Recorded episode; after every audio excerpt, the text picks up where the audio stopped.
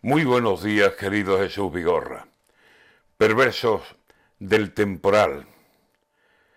Qué pena que se va el agua. Ojalá las lluvias vuelvan, que aunque por seis chaparrones el diluvio nos parezca, ha habido alivio, es verdad, pero es muy grande la deuda que las nubes de los cielos tienen aún con la tierra.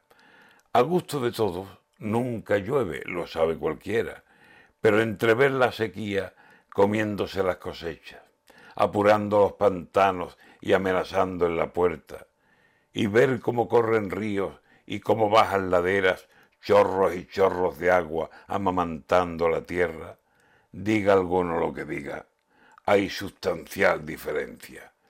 Es verdad que en el portil, según he visto en la prensa, el temporal se ha llevado por delante tapias, cercas, que, como saben ustedes, tienen unos pies de arena que se acercan demasiado donde el mar no tiene en cuenta por mucho tiempo allí ancladas las propiedades ajenas.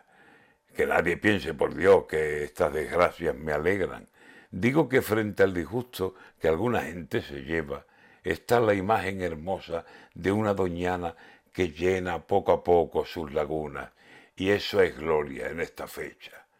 Por los pinares, lagunas, charcos por todas las sendas, y un verde que ya se empina y cuando nos demos cuenta se subirá a los vallados y hará del campo una fiesta.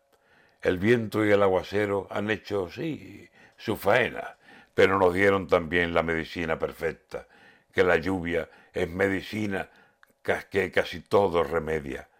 Y por eso pido ahora, mientras algunos protestan, si acaso ves que se va, dile a la lluvia, que vuelva.